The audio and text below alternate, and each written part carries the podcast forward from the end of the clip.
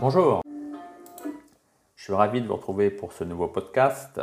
Il va être aujourd'hui question, pour la dernière fois, des erreurs que l'on véhicule, que l'on écrit et que forcément d'autres lisent ou entendent concernant donc l'histoire du karaté et des kobudo okinawanais.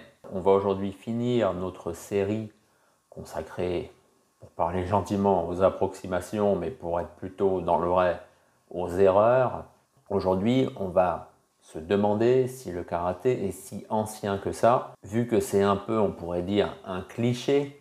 Hein, moi, depuis que je lis un peu euh, ci et là, à gauche, à droite, sur le karaté, depuis que j'ai quoi, 10, 12 ans peut-être, on nous présente ça comme l'art des samouraïs, quelque chose de très ancien, parce que même quand on est un gamin français de 10-12 ans, euh, les samouraïs en français, ça nous renvoie à quelque chose, bah oui, que, à peu près que on estime être à la même époque un peu que nos chevaliers du Moyen Âge à nous, quoi. C'est-à-dire une époque, euh, voilà, tellement ancienne et lointaine qu'on ne sait même pas réellement où est-ce que c'est et surtout quand est-ce que c'était. Bref, on sait que le karaté, c'est pas quelque chose de samouraï. Ça, on le sait. Donc, on va même pas en parler aujourd'hui. Mais c'est ce caractère ancien. Voilà. Alors, euh, ancien, c'est quoi? Bah, ancien, on peut dire, c'est pas maintenant.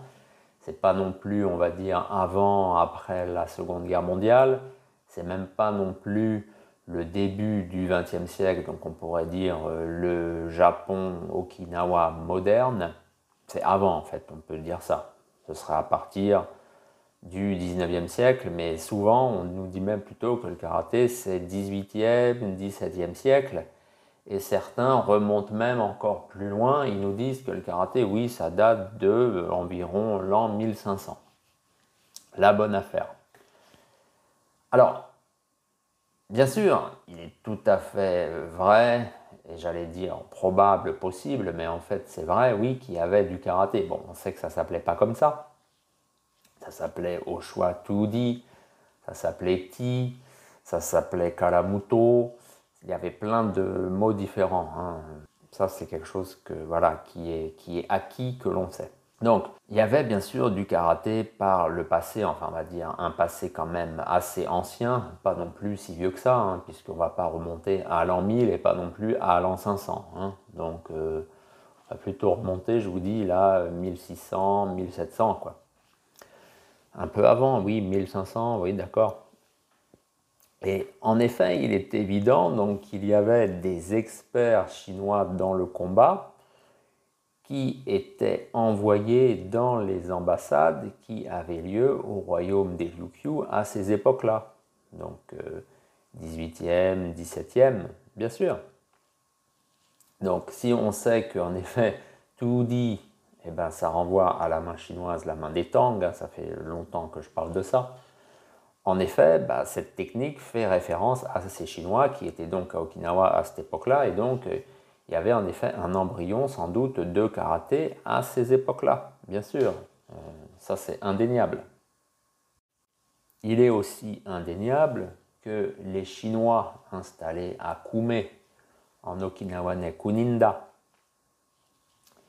donc il est évident que ces Chinois qui vivaient dans ce quartier, on va dire, réservé, avaient leur propre technique de combat et que au fur et à mesure du temps, ça sortait comme ça un petit peu des limites de ce quartier et ça rayonnait un peu plus dans Naha.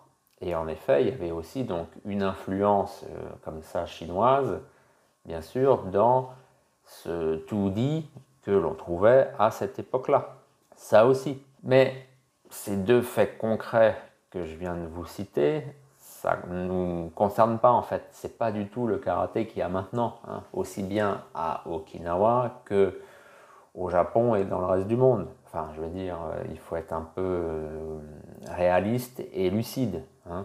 Le karaté que l'on pratique là, en 2022, ou même euh, en 1990 ou en l'an 2000, 2015, ce karaté, en fait, il vient du Gakko karaté, ni plus ni moins. Gakko karaté, c'est 1900, 1910, 1920. Tous les maîtres, tous les experts qui ont façonné comme ça cette pratique que l'on a présentement Funakoshi, Mabuni, Hanashiro, Yabu, Chibana, tous, euh, Miyagi, Chojun, hein, tous sont dans, on va dire, cette manière de concevoir la pratique qui est Gakko Karate. Alors Gakko Karate, j'espère que vous savez ce que c'est maintenant parce que j'en parle depuis longtemps. Gakko Karate, c'est littéralement le karaté des écoles, donc c'est le karaté scolaire. Même Kian, hein, Kian Chotoku, que je présente moi dans l'un de mes bouquins quand même comme le chantre d'un chulité, on va dire, euh, traditionnel et euh, lié à une certaine conception du combat, puisque de toute façon je dis qu'il est dans le chulité classique, hein, c'est que il y a une raison, même Kiang, il y a des aspects de l'enseignement de Kiang, c'est Gakko Karate, ni plus ni moins. Après, certains nous disent, je ne vais pas parler du Tomali puisque c'est tellement maintenant anecdotique, Certains nous disent que le Nahate serait lui plus lié à cette tradition ancienne, à cette pratique du passé, alors que le Shulite, lui, oui, c'est plus moderne, c'est plus influencé par euh, l'esprit, on pourrait dire, moderniste et modernisant du Japon. Non, c'est exactement, euh, voilà, c'est pareil. C'est même combat, hein. Nahate, Shulite, c'est même combat. Il faut, euh, voilà, il faut regarder les choses comme elles sont, puisque c'est quoi? Nahate, on peut dire c'est Tonryu, Nahate, c'est bien sûr Goju-ryu. Ça peut être aussi Liu-ryu.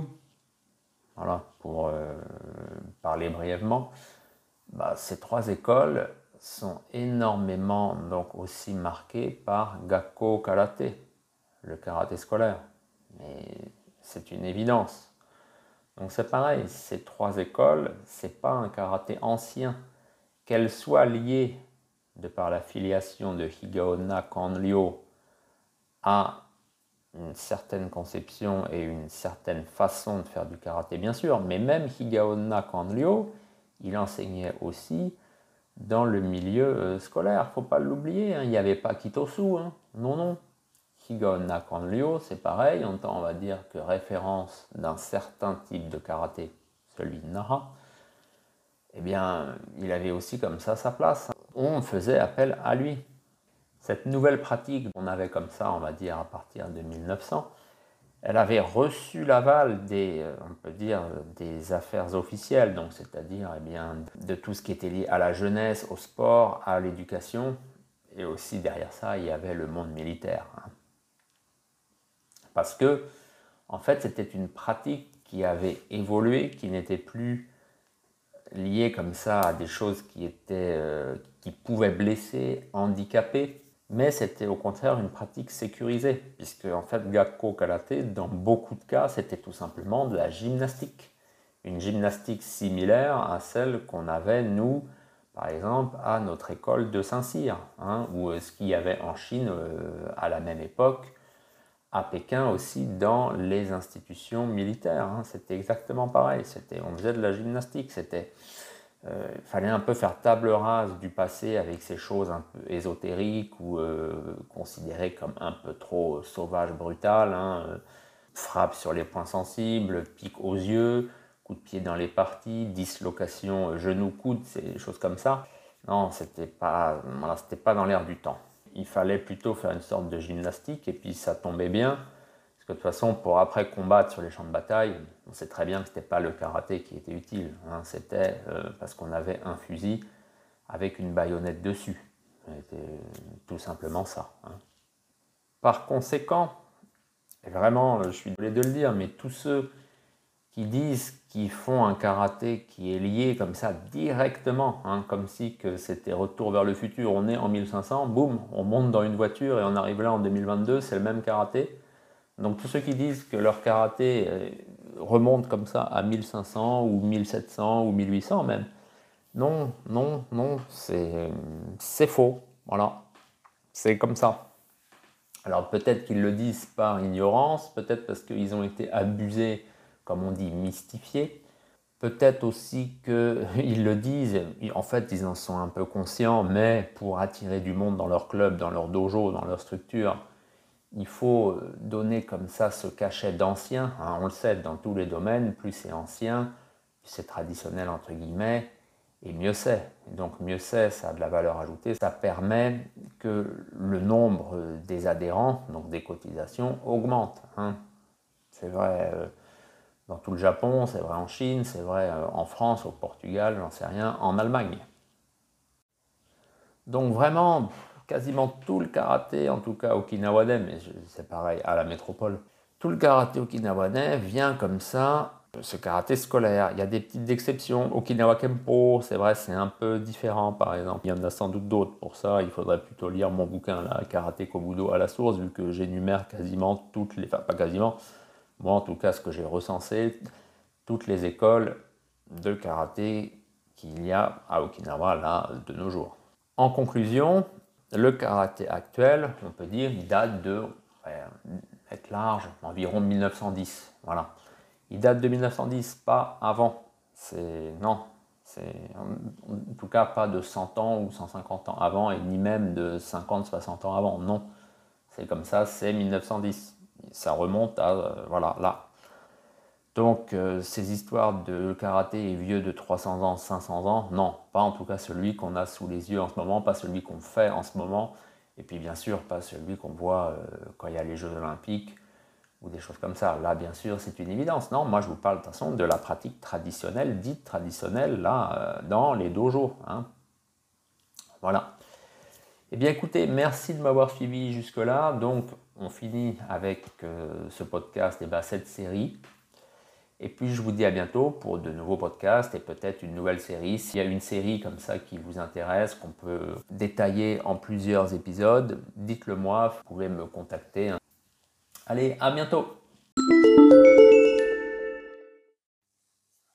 Et n'oubliez pas que si vous voulez soutenir mon travail et notamment cette chaîne de podcast, vous pouvez me parrainer via ma page Patreon. Si vous voulez en apprendre plus sur les arts martiaux okinawanais, vous pouvez lire Karaté Kobudo à la source et Tête à tête en mer de Chine. Et si vous voulez tout connaître sur Okinawa, vous pouvez lire Un clan d'Okinawa, les Tamanaha de Shuri ces livres sont en vente sur Amazon. Vous pouvez aussi me contacter si vous en désirez des exemplaires dédicacés.